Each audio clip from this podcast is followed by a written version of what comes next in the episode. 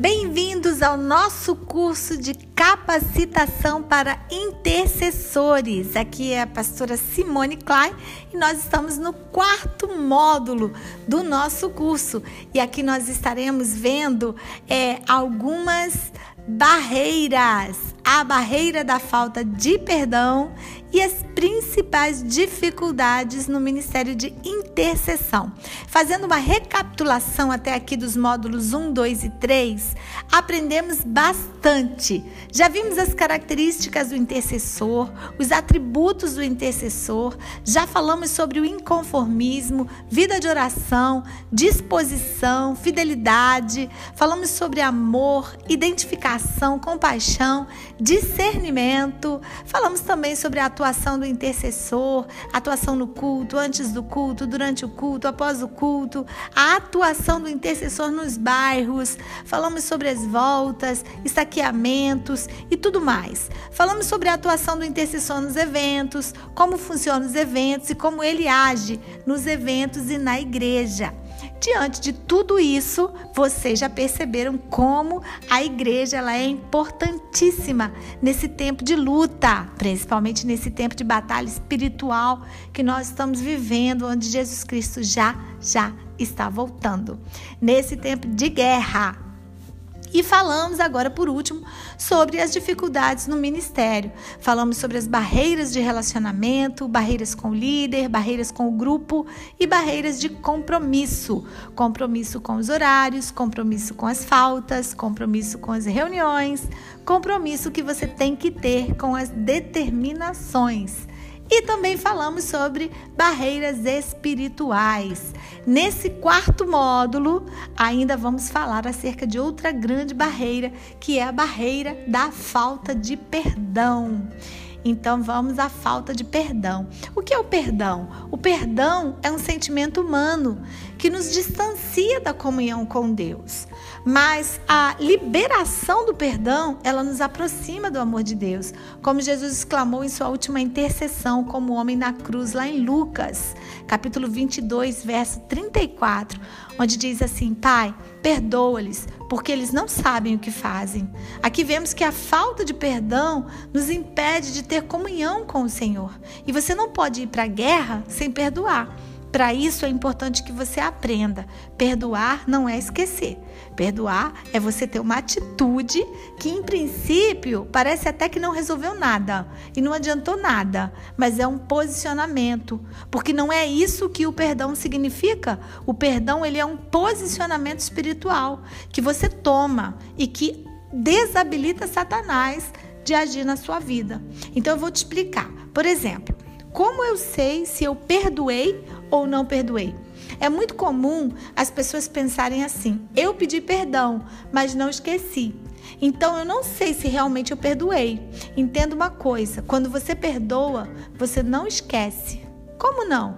Não vai esquecer. O que vai ser tirado da tua vida é a dor da lembrança.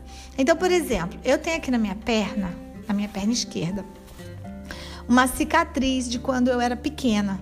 Na época eu tive um acidente, eu caí de bicicleta e rasguei a perna. Quando eu olho para minha perna, tem a cicatriz, tem as marcas dos pontos e tudo mais. Só que eu coloco o meu dedo nessa cicatriz e não dói, não dói mais. Hoje, quando eu olho para a cicatriz, eu lembro o que aconteceu? Lembro. Eu sei o que aconteceu? Sei. Como se fosse hoje porque aquilo ficou marcado na minha mente. Eu era muito pequena, mas aquilo me marcou. Então, o perdão é assim: você não vai esquecer, você vai tomar uma atitude que vai cicatrizar a tua memória, que vai cicatrizar a tua dor. Por isso é que você vai lembrar porque você não vai acontecer uma lavagem cerebral e você vai esquecer. O que vai acontecer é que a dor da lembrança vai ser tirada. Por isso, que você que é intercessor e tem uma situação na tua vida que você lembra e quando lembra ainda sente dor, ainda dá uma raiva, ainda dá uma ira, então você precisa perdoar liberar perdão e tapar todas essas brechas, porque você vai para a guerra e não pode ir para a guerra com esse tipo de pendência, tá certo? Resumindo, a falta de perdão é um sentimento humano que nos distancia da comunhão com Deus. Vemos aí que uma grande barreira que pode estar na tua vida é a falta de perdão. Outra grande barreira que pode acontecer na tua vida também, a terceira barreira espiritual, são as pendências com o passado. Que barreira é essa, pastora? Vamos ver quando nós, por exemplo, entregamos a nossa vida a Jesus Cristo. Nós morremos automaticamente para o mundo e renascemos em Cristo, certo? E nele para uma nova vida. As nossas pendências, as nossas coisas velhas ficam para trás. O nosso pecado é tirado pelo Cordeiro de Deus e daí para frente nós devemos vigiar e orar para não cairmos de novo. A palavra de Deus ela tem que ser verdade absoluta na nossa vida e não o passado, especialmente quando nós estávamos nas mãos do diabo. Então, em 1 João, no capítulo 1, no verso 9, diz assim: Se confessarmos os nossos pecados, ele é fiel e justo para nos perdoar os pecados e nos purificar de toda a injustiça. Contudo, ainda existem situações que são pendências com o passado. Você deu, por exemplo, um cheque sem fundo e aceitou Jesus. Precisa pagar? Precisa. E o que acontecia? Vamos citar exemplos de dívida. Talvez no passado você tivesse um espírito de consumismo, onde você comprava e não tinha dinheiro para pagar. Você era um consumidor que comprava, comprava e não pagava. Tem gente que é assim. Porém, um dia você aceita Jesus e o que acontece? Sua vida foi transformada. Você agora é uma nova criatura. As coisas velhas se foram e eis que tudo se fez novo. As coisas velhas ficaram para trás, mas cabe a você, hoje, sendo cheio do Espírito de Deus, ter a coragem de enfrentar os gigantes que um dia você mesmo habilitou no passado. Então, por exemplo, uma pessoa liga para você hoje te cobrando. Você habilitou aquele gigante no passado a te cobrar, porque você comprou alguma coisa que não devia. E eu não estou dizendo somente dívidas financeiras, mas também pessoas que no passado talvez você tenha agredido, você tenha prejudicado, pendências, por exemplo, em família. Nós tratamos o caso de um homem, né, uma vez que nunca conseguiu expressar o seu sentimento para sua família. E aí aceitou Jesus, nos procurou e disse: "Olha, eu não consigo me relacionar muito bem com a minha família. Eu não consigo falar eu te amo para minha esposa, eu te amo para meu filho, para minha filha.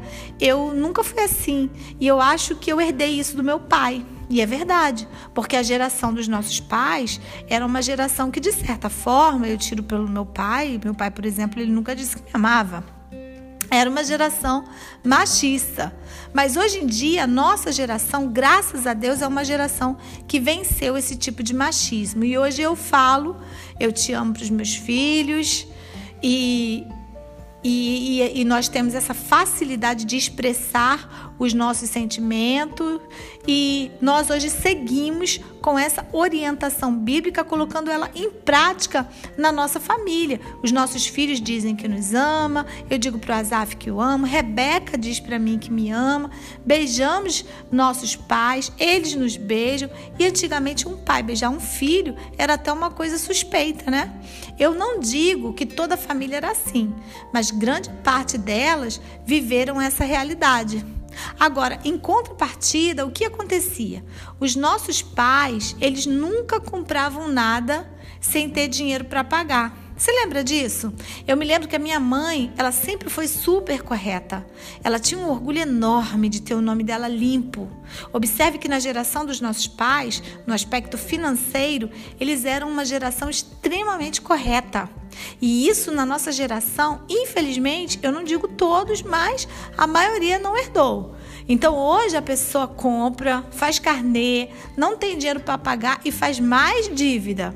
E aí notamos que existem situações da geração passada que foram vencidas pela nossa geração, mas que em contrapartida o inferno fez com que situações que a geração passada tinha de bom na nossa está indo de mal a pior como as dívidas, as drogas, como a violência e tudo mais, né?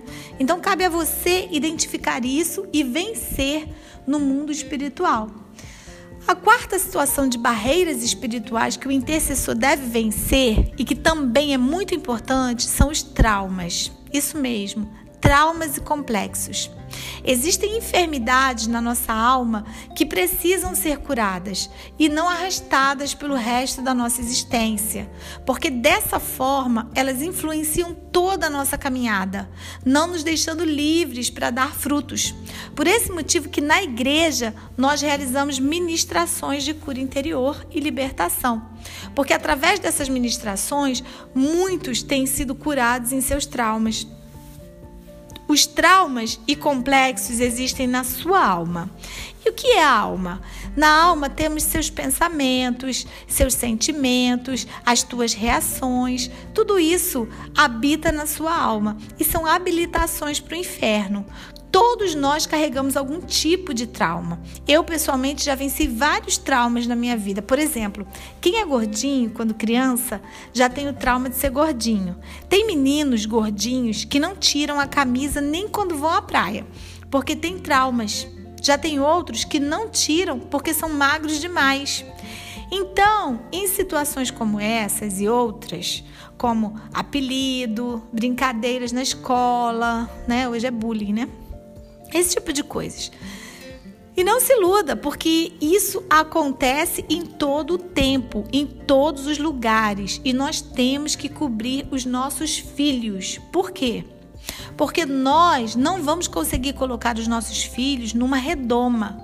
E você não vai conseguir impedir que os seus filhos passem por determinadas situações, por mais que você os proteja.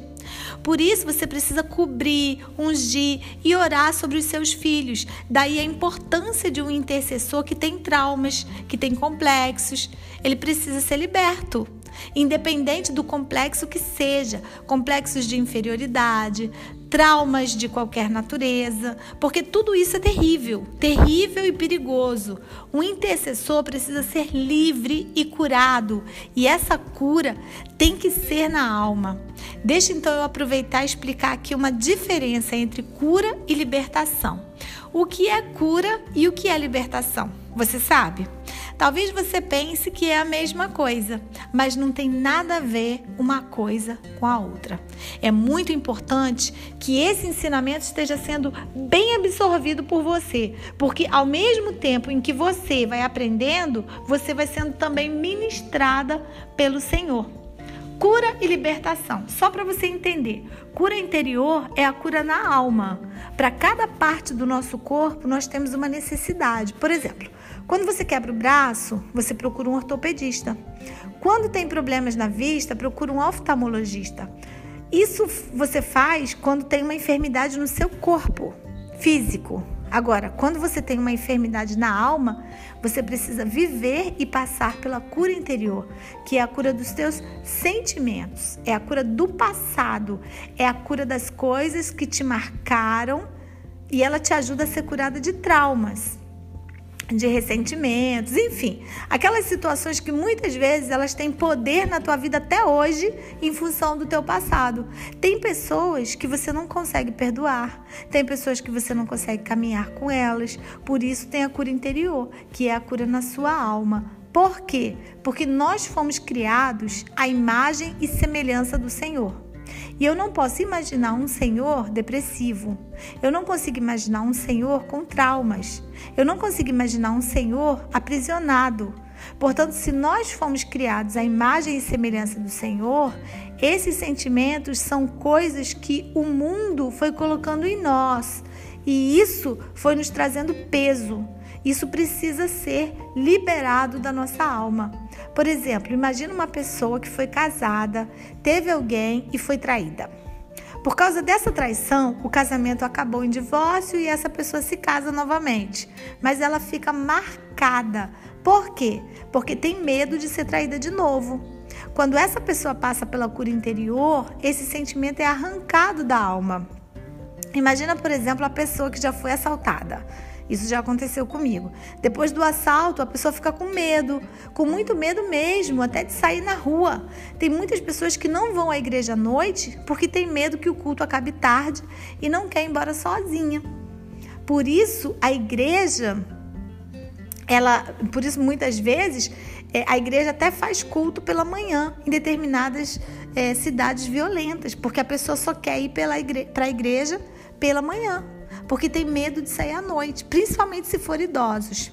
É lógico, nós temos que ser vigilantes, mas o medo que nos paralisa e que habita na nossa alma tem que ser completamente tirado. Ele tem que ser eliminado e é a cura interior que tem esse papel. Quando é, você passa pela cura interior, é como se Jesus entrasse em teu coração e empurrasse o trauma, empurrasse o medo, empurrasse o passado. Aquela pessoa que dizia: Eu não vou mais casar, eu tenho medo de viver de novo determinada situação, ela não vai mais sentir isso, porque Jesus vai lá, entra e cura ele coloca uma certeza de que se não deu certo é porque era a pessoa errada, mas dessa vez vai dar certo, porque eu estou debaixo da bênção do Senhor. Então, ele vai renovando a esperança, ele vai renovando a fé, e isso que é a cura interior. É isso que a cura interior faz na vida de uma pessoa. E o intercessor, ele precisa passar pela cura interior e libertação. Não dá